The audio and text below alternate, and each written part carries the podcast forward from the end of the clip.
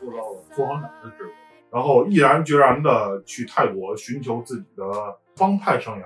但是老外是明令禁止的，是你不是他们的在册成员，嗯。穿他们的坎儿，嗯或者是穿任何一件衣服上面有他们的 logo 或者怎么样的这种。如果你要是在国外的话，会有的会带来这个生命危险，哦，这么严重吗真的？生命危险。对对对。恩高斯的对立帮派，就是说是现在全球第一大帮派的叫地狱天使。去年前年的新闻，中央电视台都报过吧？说火拼啊，火拼的。Superman with the wind in his back. She's Lois Lane, but when it's bad, it's awful. I feel so ashamed. Now snap, who's that dude? I don't even know his name. I laid hands on him. I never stoop so low again. I guess I don't know my own strength. Just gonna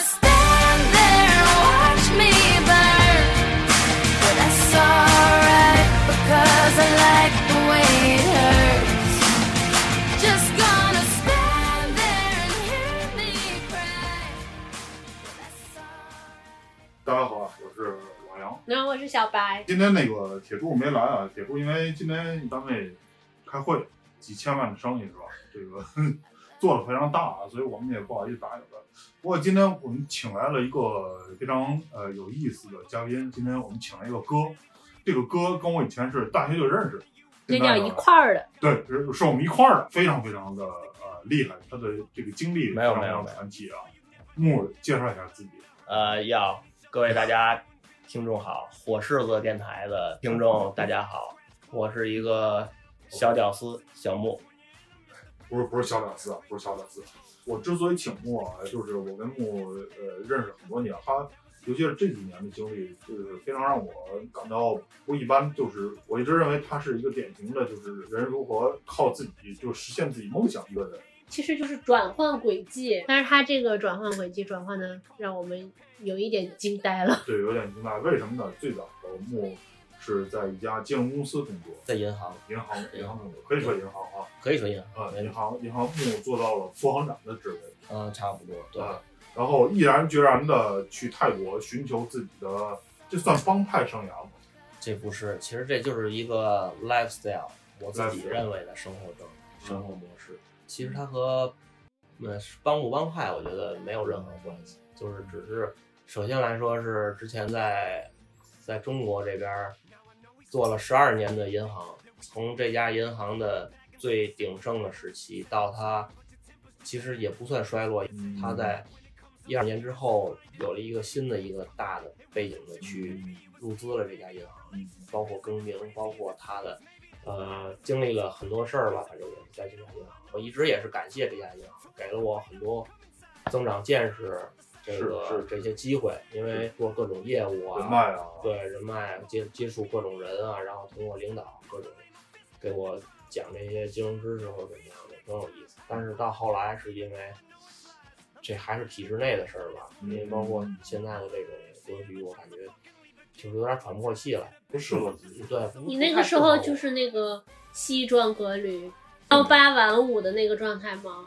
对，就是西装革履是肯定的，但是朝八晚五这个不一定，因为我的时间是比较充裕的。说实话，很多人都比较羡慕我，甚至于我到辞职那天，原单位的可能大伙儿茶余饭后的一个话题，那一段时间就是啊，你知道吗？小木辞职了，就他们可能认为我，哦，操，你疯了吧？当时在那个银行 level 做的也很高了，是吧？就做的还可以吧，反正包括带的支行的团队或者各方面的做的业绩一直都是不错的。但是我就是可能还是有对很多事儿或者很多中国的这种传统的这种现象，我可能就是我一直在问我父母，我是不是他们亲生的？我是不是一个中国人，中国父母亲生的一个？就是我可能从小的这个思维模式都是不太和中国人贴地气儿。做很多事儿，包括跟领导汇报工作或者怎么样的，我都是不喜欢那种有很多事儿还是喜欢少说话多干事儿。但是在中国现在爬得更好的往上走起来的那种是更能容易表达出自己，但是可能很多做得好的反而会起不来。在国外生活一段时间，再反过头回来的话，我觉得现在中国是一个一个 joker。最简单的例子就是中国现在的这个老百姓茶余饭后娱乐的这个他们的风向标，我觉得跟风。像和我早年间也喜欢一种文化的，嗯，他们也会跟我说，是你知道吗？现在有嘻哈什么那种栏目，有的是褒义，有的是贬义，有去抨击，有的说不好。问我小木你知道或者怎么着？我说不知道，我说因为我不关心，我也不看。所以他再不好，你们觉得他们不 real？中国不应该叫嘻哈，应该叫对 hiphop。但是我觉得这在我这儿来讲，我对于这些态度是 I don't give a fuck，我觉得跟我没有任何关系无系。所谓的。嗯、对，所以我觉得其实我希望的是中国人都是像我这样态度。我觉得啊，我的这审美观只有黑和白。那退回来说，当时什么哪一个点，或者是你无法忍受了，或者是什么事件引发的，你就辞职了？辞职是因为按理说你是顺风顺水的呀。对啊，还可以吧，就是在旁人看我，肯定会认为我是顺风顺水。然对后我那边看他真是，嗯，对，也没上过大学，然后就去银行工高作，最后能中都没上做到这么高的一个位置，当时觉得哇，太厉害了，有钱有有闲对对对，有钱，哎，有有范儿，啊，是吧玩车，嗯，对吧？这人还呃喜欢黑炮，嗯。这是当时就是属于成功了。但是你知道我最难受的是什么吗？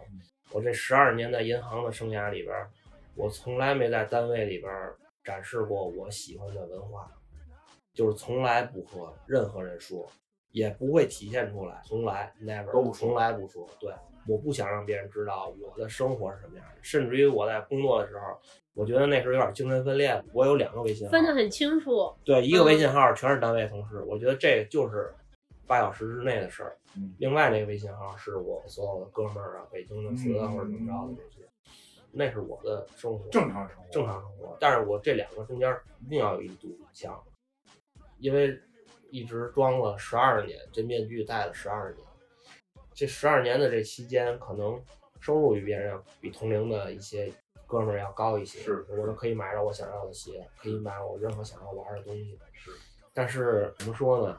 我觉得每周只有六日那两天是属于我的，而且我能看到我六十岁以后是什么样的一个状态，安稳的，体制内叫平稳着陆是吧？对对。你是从哪年开始玩的车的？玩车是从零零八年，零八年那时候你在银行已经待了，我是零五年零五年底去的，零零八年开始玩车。对零八年开始接触改装车，喜欢汽车。你银行里的那些人他们知道你玩车，银行我从来不跟他们提任何我玩车，但是后来都知道了，是因为你每天上班的时候，一来二去的同事或者怎么样，下班他们可能都会知道。他们理解。这里边有很多声音，因为之前我还听说过有个同事到领导那儿打小报告，他的钱不是好来的，或者怎么着，这种有很多说的，说什么都有。有的说他玩车玩心重或者怎么着的。第一，这钱是我光明正大挣来的；第二，我玩车的时间都是在我六日的时间，而且工作时间你们都没干好的事儿，我比干的比你们都要好。木现在是一个墨西哥的一个造型，但是在我认识他的时候，真是西装革履，而且他有有一点让我印印象特别深刻。就有一次，那个咱们在国际大厦见面，他去找我的一个朋友去，然后他打电话跟他手底下人安排工作，说一二三四，你现在要干什么干什么干什么干什么，然后说的非常非常有条理，而且这个状态是和他平时就是我们哥们儿之间在一块吊儿郎当那个状态是完全是不一样的，就是两个人，就是这个还是给我留下特别特别深的一个印象。嗯，对。但是这个有的时候要是安排工作各方面的这些，我自认为我的这个工作能力各方面的，因为银行培养了我十二年，嗯，我觉得还可以，还是比较是锻炼人。是是但是这个因为外观呢，还是有一定的局限，是因为很多人看到你还是觉得你比较凶，或者是有的人之前上班的时候新来了一个安保人员，嗯，然后我上楼找领导开会的时候，上楼安保人员给我拦那儿了，没让我进。他以为我是因为银行总有闹事儿的嘛，他问我是干嘛的。我说您是今儿第一天上班了？他说对。我说我在这上班。哦，他就后来让你进了。对，后来让我进，就是可能我的外观或者怎么着的，因为这些年一直习惯于这个一个光头的这种感觉。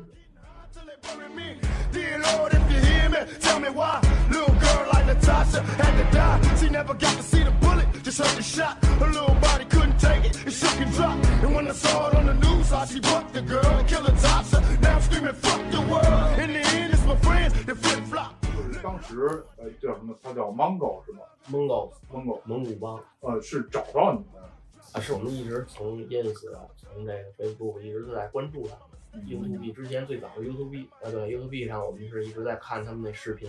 第一次看的时候就觉得哇，这太帅了，太有样了。他们在泰国就是非常壮大的。在亚洲最大的军队就是泰国，嗯，对，它有五个坦口，普吉没有。然后曼谷是最大的，因为曼谷是首都。你们如果要是加入这个帮派吧，需要是吧？啊，对，准入条件什么的，帮派里边的这种规章制度，有的时候是网上可以查到的。但是怎么说呢？第一是《空战之子》这个美剧，包括前一阵儿的这个这叫玛雅邦的这个美剧嗯热播之后，更多的人去关注一个热点，就是可能就觉得哎，这个文化有意思，挺男人。可能早年间看完《古惑仔》，觉得《古惑仔》已经过时了。嗯对吧？这现在是新的古惑仔，可能就会穿起皮夹克，买辆哈雷。但是我觉得这东西其实就是一个玩儿，没必要太较真儿。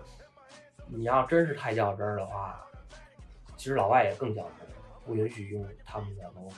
你可以自己开创你自个儿帮派、俱乐部什么的都可以，跟他们没有任何关系。嗯但是老外是明令禁止，是你不是他们的在册成员，嗯穿他们的坎儿，嗯或者是穿任何一件衣服上面有他们的 logo 或者怎么样的这种。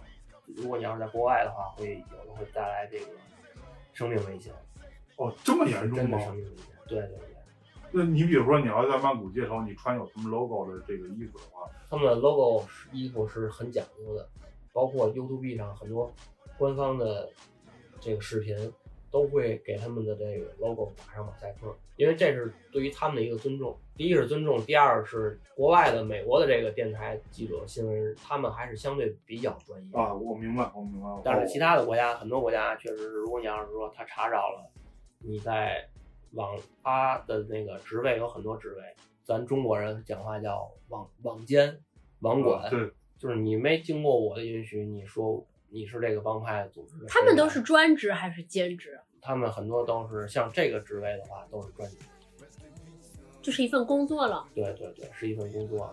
这种职位就是监督这种职位是一个专职的。对，从工作上来讲的话，它是一个工作；但是从对于一个庞大的一个组织来讲的话，它是一个家庭。他们都管俱乐部不叫俱乐部，叫 family，啊他们通过什么联系？也是这种微信啊？不会吧？每天都在一起，他们都有一个定定点聚会对的地有一有一个地方，然后就像嗯看那美剧《混乱之子》是一模一样，有一个大桌子，桌子上会有一个法官那个嗯，锤儿，然后那个是一把手，他们管一把手叫总统嗯，他们叫总 chapter，统。对，然后是副总统，然后是各种，假如说像什么骑行官，像政委，对吧？负责纪律的，他会分的特别详细，包括他坎儿上的每个奖章，每一个就绣上的那些 logo，不是说瞎绣的，那每一个 logo 的位置和颜色都是代表他对你为帮派做过什么事儿，你为帮派蹲了几年，这个奖奖章会越多。就有的我看过几个美国那边的照片，有几个老哥元元勋元首那种感觉一样。包括有的 logo，其实它不是这帮拍的，你在身上都有，他也会告诉你，赶紧去把这个擦掉。他会警告你，对吧？他会不会一开始他不会上来就开枪的，老外还是比较比较这个什么的，他会很善意的先去告诉你，哦兄弟这个有过分了。哎，对，不尊重我们了他这个就是你想要尊重我，必须先学会尊重别人啊，对对对，还是是这个意思。对我觉得按照文化来讲的话，像这个机车文化的这种，其实它起源二战之后，美国的大兵回国以后，嗯，很多失业呀、或者是靠着政府发的这个补习金救济或者什么嗯救济金去生活的这些大兵，他们可能没什么事儿干，但是他们在战场上除了开枪，还会的一件事儿就是骑摩托车，因为。二战的时候，美国的这个哈雷是负责部队的这种交通工具，所以他们回国以后可能会几个老哥都是以前都是一个连的，或者是都是一块儿上战场幸存的活下来了，几个人没事儿干，天天骑着哈雷，一点一点的组织成一个小的一个俱乐部。他们当时做了一个 logo，就是每个人身上会有这样的纹身，或者他们的哦坎儿上会绣着这个这个 logo，就是百分之一的一个符号。符号代表什么呢？这个百分之一啊，是当时的美国人，就不光是美国人，全世界的各个国家的，可能美国为主吧，因为美国的这个回来大兵比较多。从老百姓的眼里，骑摩托车的分两种人，第一种人骑摩托车就是老老实实朝九晚五上下班，摩托车是一个代步工具，他们是喜欢摩托车。然后这种人呢，他们叫百分之九十九好人，只有百分之一是坏人。嗯，然后这帮人就说：“那 OK，我们需要这个人。”嗯我们就是那百分之一，当那 bad guy。这个 logo 是全球的，嗯现在只要是这种文化都知道百分之一。俱乐部和帮派的区别就是，俱乐部是百分之九十九，但是他们都叫俱乐部。嗯俱乐部实际上是一种形式，那种能在一块儿做事儿的那种是。你在泰国的时候接触到他们是哪个层级的？最高的？我当时去曼谷，去了那个 Mongos 曼谷的那个总部，是一个别墅，别墅里边是一个修车改车的这么一个大场地，院儿门口有门儿，跟那个《混乱之子》是里边场景是一样一样一样的对，包括它里边儿那小别墅的二楼就是，当然二楼我我们是不允许上的，比如说我去泰国的话，我可以随便进吗？嗯，不可以，你得提前去跟他们发 email 啊？去聊这事儿，对你得先表明你足够 respect，足够尊重他们，然后他们也同时给你回复的是，他们也认可你，看你发的这些 ins 啊、Facebook 里边这些照片都没什么问题，OK，可以去当一个游客的那种形式吧。这样才允许你到里面去参观是吧？啊，对，去看，但是很多涉及到二楼的那个，就包括大桌子那中间一个大 logo 那种那种场景是坚决不允许的。只允许到一楼转。对然后这个是你第一次跟他们建立起来一个联系。对，就是和他们聊聊天儿什么的。然后那天我们去的比较晚，当时到的时候，他的 chapter 他的总统没在，嗯是副总统在，副总统和另外几个算高层人士在。嗯然后剩下的所有人，你只要是不是正式的，呃，他们不会叫你名字或者怎么样，他们都会叫你 prospect 预备队。然后他是先从 supporter supporter 支持者，然后你表明立场，但是支持者的 logo 是坚决不允许用 Mongos 的 logo。支持者 logo 是一个乍一看有点像 Mongos 的 logo，但是它仔细一看它不是那个 logo，对，它是一个根据当地的文化或者他自己自己独特设计出来的。哦，对，就就是这时候他们还不会发你衣服对吧？这个不会，包括 Perspect 的时候都不是，预备队也不是，预备队的时候就跟那个西点军校是一样的，教官过来冲你脸上吐痰，骂你，你都得大的声音回一句，就是 Yes sir，不允许有任何的不听从命令或者怎么样，他等级划分也比较严嗯，Perspect 不允许做这样的，所以那天晚上我们去的时候，我们虽然是 supporter，但是我们是受邀请来的，我们只是蒙古帮成员其中几个哥们儿的朋友，中国远道而来的朋友，我们能做，能跟他们喝酒，但是倒酒的时候都是 horseback 过来去，而且他们倒酒的那个眼力劲儿什么的，那个觉得真是太厉害，跟部队一样，他都知道他的长官喝什么酒，要怎么调，这杯喝完了，马上迅速的跑到下一个。就这开眼了，今天仍然双手在后边站着。其实我开始也不太理解，但是后来才知道，这么大一个体系，全球，它现在能排到前三的这种这么大庞大的一个，你说真正一个企业，它没有点儿那种必须要军事化啊，说管理什么军事化管理或者怎么样的一个企业文化，那肯定就散了。而且最主要的是，它这个这种文化、这种人群，你要真说散养或者怎么着的，是是是是是对，我感觉那就成监狱，监狱在大墙以外的一个帮派了。当时有没有感到很尴尬？倒没有多尴尬，因为每一个人都不像你之前想的那样。因为我去之前心理学也嘀咕过，你不知道这里边是嗯你就像咱小时候喜欢黑怕，你再喜欢黑怕，我可能走到布鲁克林那条街道这回是真的了，玩玩看真那哥的时候，他可能不是说看你穿的有样儿，就会跟你要我 up 就跟你打招呼或者怎么样，他可能会过来拿枪顶你脑袋上，你把词你把鞋脱了，我觉得你这鞋不错，所以你也不知道下一个要面对的这帮人是一个什么样的一个，但进去后就完全不一样。对，就感觉很热情很好，一点儿都不像那种虽然他们长得很凶，头型都跟我一样，然后脸上也有纹身，身上也有，因为对于摩托帮派和这个墨西哥的这种叫现在都叫 Chicano 这种文化，他们认为把纹身纹在脸上是最尊重的地儿，他们只会在脸上纹帮派的 logo，不会瞎纹，他们只会把活到现在我认为最重要的纹在我的脸上，基本上他们都会把帮派的 logo 纹在脸上，或者是百分之一。他们都是本地人吗？对他们都是当地人，泰国人。对泰国人。你们从这儿出来之后，等于是搭上线儿了。对，建立一个关系，然后搭上线儿了，然后他们也是很欢迎我，很希望我们去加入他们这嗯这个组。但是因为我们可能会考虑到，第一，我们的生意，我们的生活半径都在普吉，所以离曼谷太远了。普吉和曼谷的这个位置相当于北京和广州，他们就是很想你们去加入。就他们觉得我们是先从外观上看，再从这个文化了解，因为也不是头一天认识，之前在 ins 上一直是有沟通。你们的交流用什么？主要是英文，那里面有中国人吗？有几个是聊到挺深的之后，知道我们是中国人，然后说他们的有的说是爷爷或奶奶哎是中国人，仅就一个那种啊，我就有这个血统，有这一但是对就很远了已经。可能小时候学过说中国话，但是他们完全不会写也。许连中国话都不说。啊，对，泰国是有一段时间是不允许说中国话，七八十年代那不能说吗？对，那时候泰国和中国的这个政治关系是比较紧张的，是断交的。那时候是泰国学校是不允许说中文，社会上说中文是违法的，所以那段时间的泰国华人就空档了。普吉的那普吉镇里边儿，你看那建筑物就跟在那个潮汕地区一模一样，所有马路边儿还有春联儿，还有对联儿，然后那个门门脸儿的那个牌照、牌匾什么的做的都是特别传统的，然后全都是中国字，做得特漂亮。他们受这种中国的传统文化影响，对，因为他那城当时就是中国人哦，当时建的，都是潮汕人，潮汕人对潮汕人建的，但是他们的子孙后代繁衍到七八十年代，正好是不让说那有那么一段断档嗯断档期嘛。对，所以很多华人都不太会说中国话，或哦者说的会很少。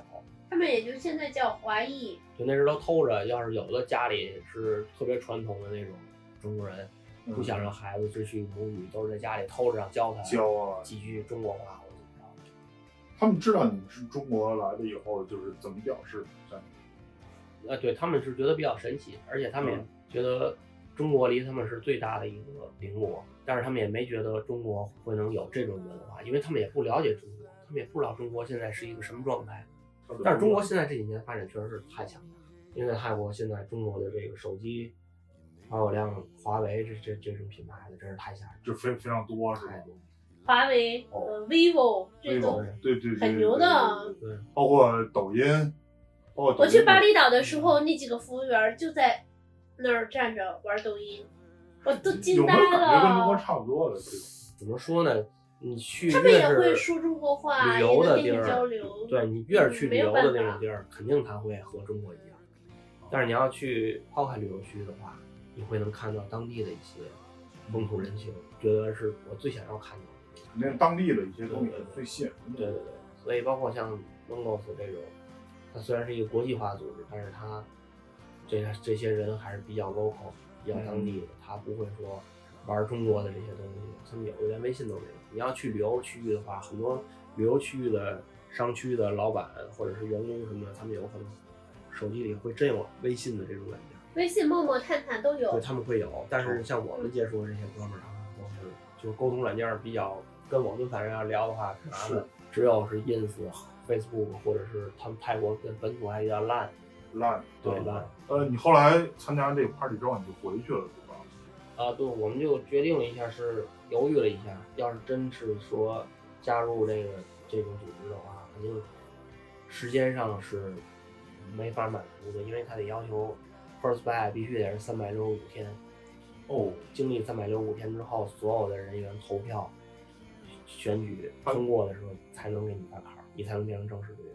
三百六十五是最低的期限，他这里有的那个队员跟咱这转正的意思一样，有的队员可能经历了两年、三年才给你转，完全的脱产去 stand by，对对对对嗯他在这三百六十五天里有没有要求你有什么任务啊？这些啊，至少在泰国没有这个，对，而且 Mongols 也没有这种说你必须得杀人才能去加入 Mongols 那种，他这没有。Mongols 的对立帮派，就是说是现在全球第一大帮派的叫地狱天使。去年前年的新闻，中央电视台都报过吧？好像火拼说啊，火拼嘛，死了六十多个人，就是地狱天使和 Mongols 在那边枪战，比较大的一次枪战。哦，那是不是说这个 Mongols 他的领袖很多都是其实是政府官员啊？啊，他会有一些这个，呃，有一些是不是？对，有，包括像在曼谷这边的，从正式队员到 Pros Bay 里边，他们嗯平时每天都有自己的工作，有的还是很体面的工作。但是他国外是嗯纹身是一个很开放、很包容的，包括在泰国也是。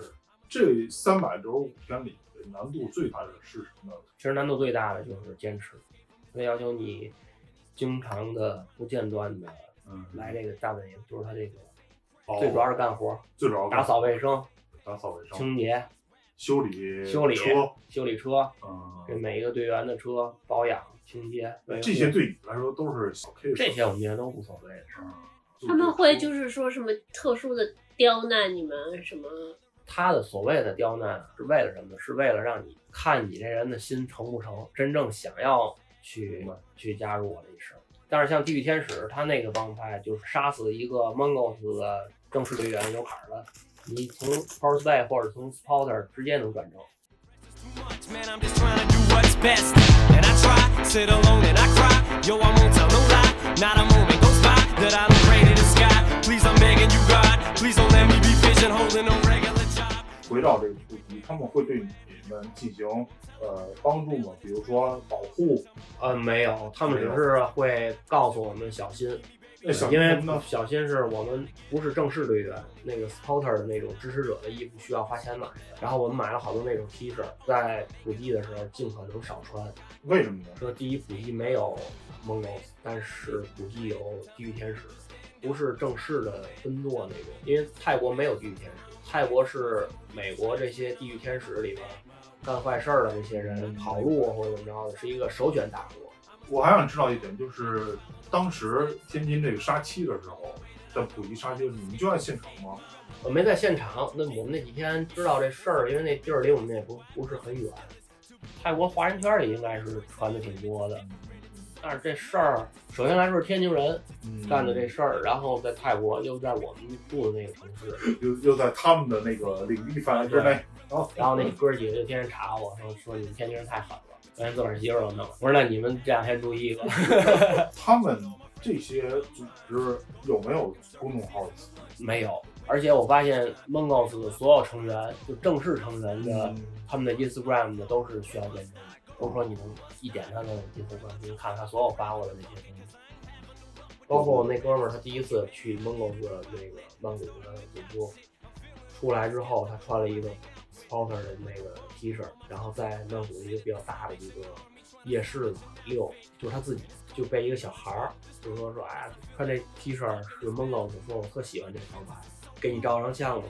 我这哥们当时没反应过来，刚要想掏手机问一下组织上的这个负责纪律的这大哥，说人家给我拍照片能不能拍，他都没没来得及做这个动作，就给那孩子叭拍张照片，孩子拍完照片就扭头就走了。然后我这哥们儿就觉得挺奇怪的，转天回去跟他这俱乐部里这老哥说，这老哥说这孩子是什么什么体貌特征吗？他说对，就是这小孩儿。他说这孩子是警察的线人，他是负责就是咱所有人这个照片儿都在当地的警察的这个网里，因为 Moss 是一个犯罪组织，他会怕你去惹事儿，他提前会调查，所以恭喜你，你已经成功的加入到泰国的这个警警察犯罪系统系统里面。这么这么严格吗？在国外都是这样的，他们都会过来，你只要穿这卡或者怎么着的，都会过来，拍着，也不拍，就是跟国仔队一样，就是哦，这这是新脸儿，他没见过你，给你拍张照片儿。但实际上，Mango 这个组织在泰国的境内没有什么犯罪的记录。没有，他是不允许杀人，也不允许干什么坏事儿的那种，伤天害理都没有，都挺好。他就是属于一个纯骑行组织，骑行俱乐部，没有什么闲七杂八的那种为了帮派啊、火并啊什么那种嗯，可以当朋友。所以相对比较平和一些。对，太平和了，我觉得这个和你之前对于帮派的想象是一样的。不太一样，真是不一样。对，因为当时在美剧看的那热血沸腾的那种，哦但是一看到这帮人，看到他们平时生活的这些特别好玩儿那种，哦就跟一个发小一样那种感觉，你好多年的一哥们儿那种。嗯，也能一块儿一块儿查一块儿聊天儿，但是在俱乐部的时候呢，就会分清一个主次 s b a d 就不能去跟正式的队员去去查他，他能查你，但是你不能查他。但是你们俩都是 s b a d 你们俩可以互查，这个查是什么意思？你给打岔，互相调侃互相是吧调侃。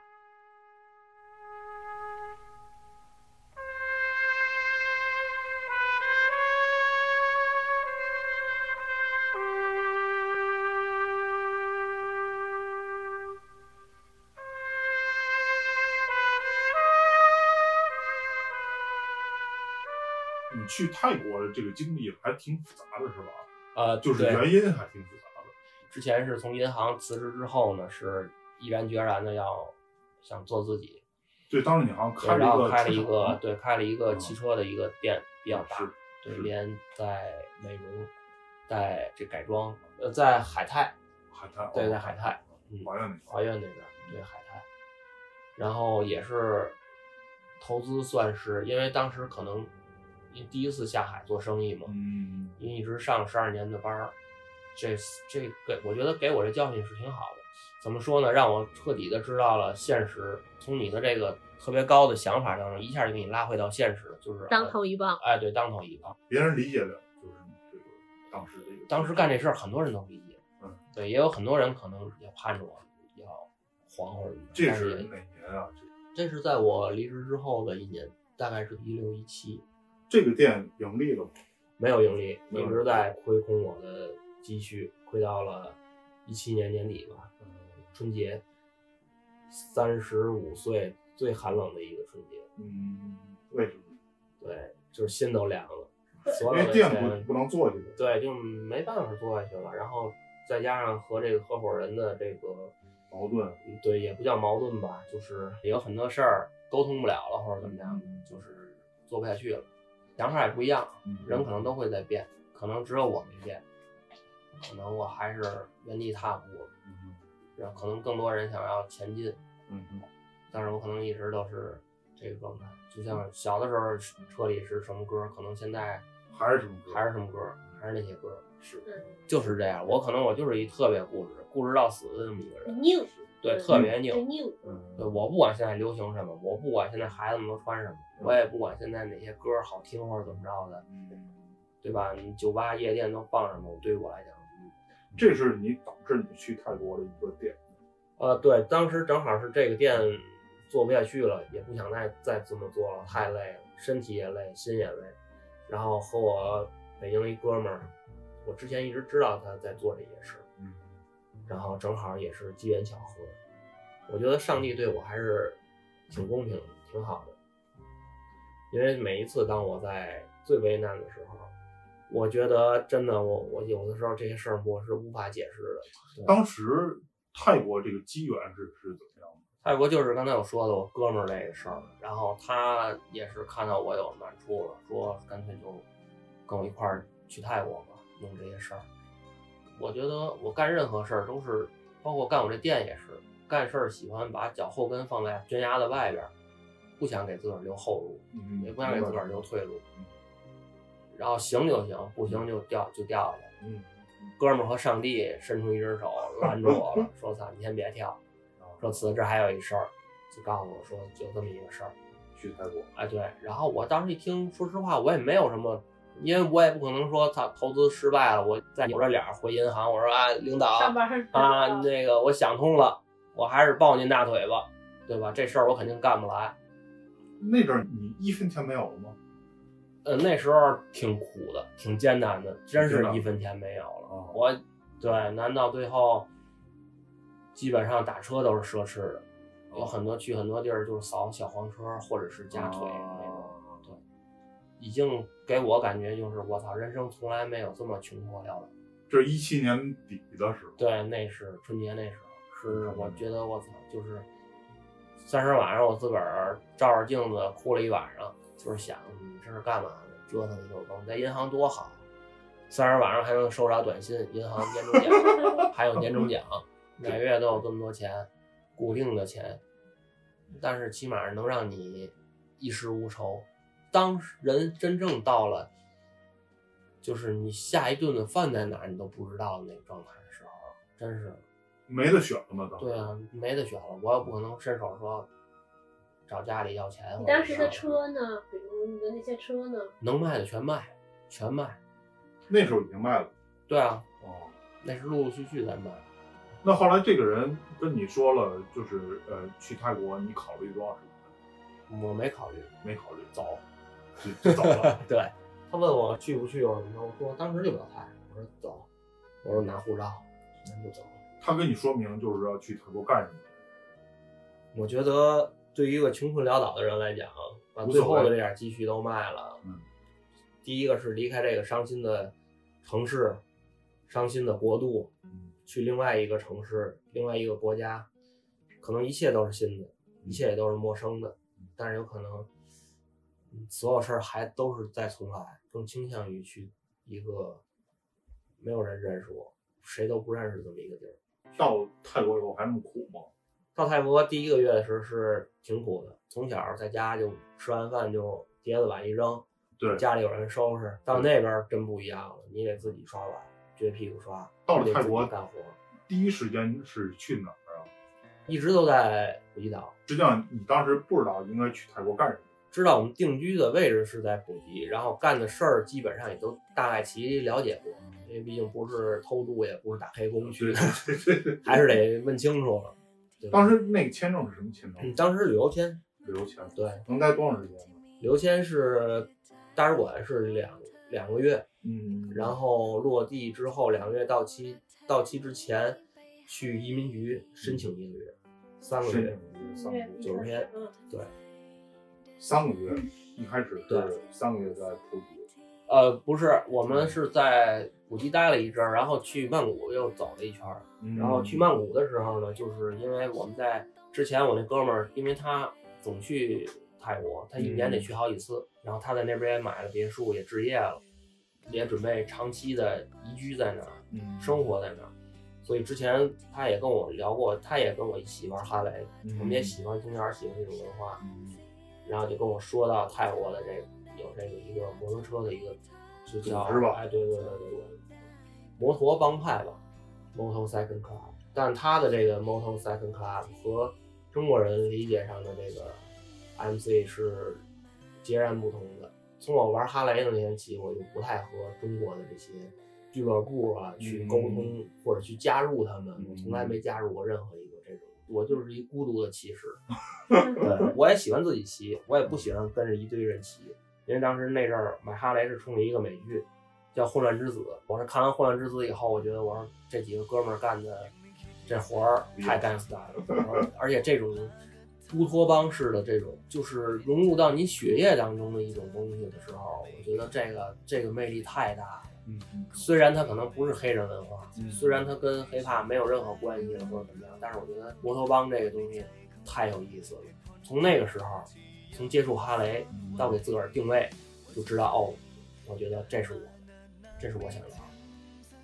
泰国这样的玩的多吗？泰国太多了，泰国是一个我觉得亚洲这种往健康一点说叫亚文化，就这种西海岸风格是我觉得在亚洲玩的可以说是仅次于日本的。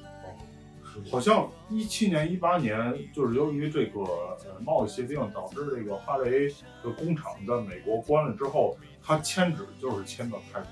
说是迁到泰国，泰国哈雷比中国还要稍微贵一些。你第一辆哈雷是在中国买的，对，是在中国。是在中国买的然后你又卖了以后到泰国重新买了一辆。呃，在泰国我们现在还目前是创业期间，我们还没、嗯没准备买哈雷，就没买哈雷，是我们把那些钱会砸在更先解决温饱的这些事。租车这个行业，可能我们做的是一个相对比较更偏向于针对于一些骑手，给一些嗯喜欢骑车的，想要在这种泰国的山路里边压弯儿的这种哥们儿，无论是各种国籍的，他只要来到普吉岛，因为普吉岛是一个比较国际化的一个旅游胜地。对一个国际化的。你到了普吉岛一定会骑车的，你没有骑车你就不叫去过泰国。这有有三轮的吗？呃，我那儿还真有，我那儿现在最近进了好几好几台这种三轮，因为三轮我们那三轮踏板前面有两个轮，那种车一般都是游客年纪大点儿，或者是这个骑车经验不太丰富，甚至于不太喜欢骑车的人，只是拿它当一个交通工具、代步工具那种人，他们会选择这个。你们这个一共几人？我们现在三个人都是华人啊，对对对，嗯，然后的哥们儿这算一个公司是吗？啊，对，我们已经开始起照弄公司，你有了公司后，他允许这个外国人注册公司吗？呃，允许，但是外国人注册公司起照的话，你要是想拿到工作签证，是一个外国人，他需要背四个泰国人的指标，说你得给养四个泰国人，给他交社保，呃，你们也这样吗就？这是泰国的一个规矩。那这四个人从哪儿来呢？这是当地你可以去找那种起照公司啊，或者哦带他给你有很多对，有很多这种代办。啊，他这个就解决当地劳动劳动力过剩。所以泰国人很悠闲。泰国人比较懒，泰国本土公司太多，首富前十九个应该是中国人，九个是中国人对，，九个是中国人。他们排华吗？他们在当地泰国我们目前看没有排，其实我还真不明白什么叫排不排华，因为首先来说，官方来看的话，我指的官方就是从护照上来看，出入境、大使馆、移民局这几个地儿来来看的话，这个中国护照确实是没有任何优势，而且同时多加你很多小费，多找你要钱，这是没有办法，这是国家的一个地位，这咱改变不了。但是你要说排华或者怎么着的，我觉得这跟个人素质有关，因为我一直不太喜欢去这种旅游的旅游景点儿那种地儿，嗯就是因为我想在这个岛生活，我想躲开原来的那些人，对尽量找一个人少一点儿地儿，是吧？至少是中国人少。但是你的生意呢？我们的生意是在一个就是哪儿哦中国人也有，外国人也有这么一个地儿。因为你们做这个生意，在当地有没有遇到过收保护费的这种？啊或者有没有竞争对手的不良竞争？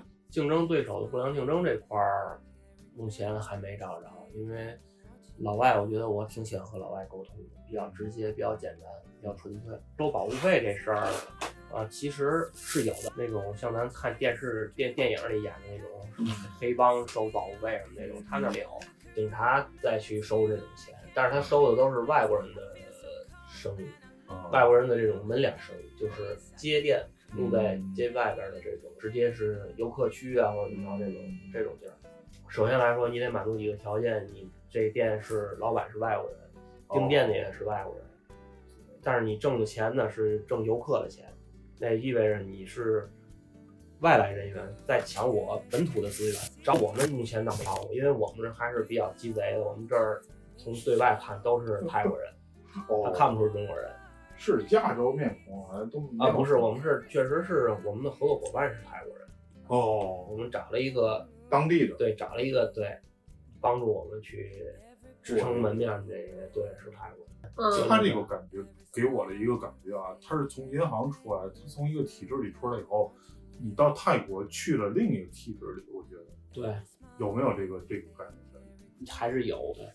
从你十几岁出来，是到这个金融系统玩车、开店，嗯失败去泰国，然后接触你心目中的这个，他是一个理想主义者，就是实现自己理想的一个，在我心目中啊，啊真是这样一个人。对啊，人家跟他说的时候，他就说走，对吧？他不是先想我这些事情怎么处理，对，嗯嗯，我家怎么处理，我房子怎么处理，这对种都我在那边都没想过。儿有没有一稳定工作，一个月能有多少钱，对吧？对，这这是父母都想这对些东西。想的事儿，我我没想过。我觉得，第一，我觉得这么多年生活给了我很多的知识技能，人也不坏，做人我觉得还可以，没干过这个损人利己、坑骗哥们儿的事儿，四肢也健全，在哪不是活着？你当时你的家人啊、什么朋友啊，对这个的反应是什么？家人肯定是反对啊，因为他之前是一个银行副行长啊，在你眼中应该是一个成功人士，在父母眼中也应该是一个这样的一个人。他走的这条路太不一样了。我可能想的就是，我要去银行，哦，能挣着钱了，太棒了！我拿钱能圆我儿时好多的梦想。我觉得只有那时候才能支撑你的爱好和信仰。其实看似就是很小的一个梦想，对于一个人来讲是非常大的一种动力。很多人能够走向就是今天的某一步来讲，都是一些小的梦想组成的一个。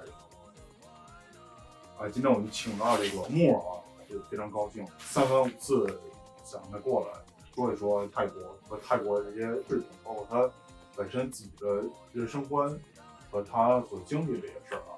就今天木说了很多东西，都非常令我感到心里感到震撼。如果大家去普吉的话，就找木哥应该是没有什么问题。呃，我们那个在普吉的那拉威，拉威对拉威，然后稍后吧会把那个地址给你发过来。行行，那那今天就这样啊，好，谢谢大家，好，谢谢木，谢谢大家，谢谢大家，好，谢谢，拜拜，拜拜，拜拜。我要去他。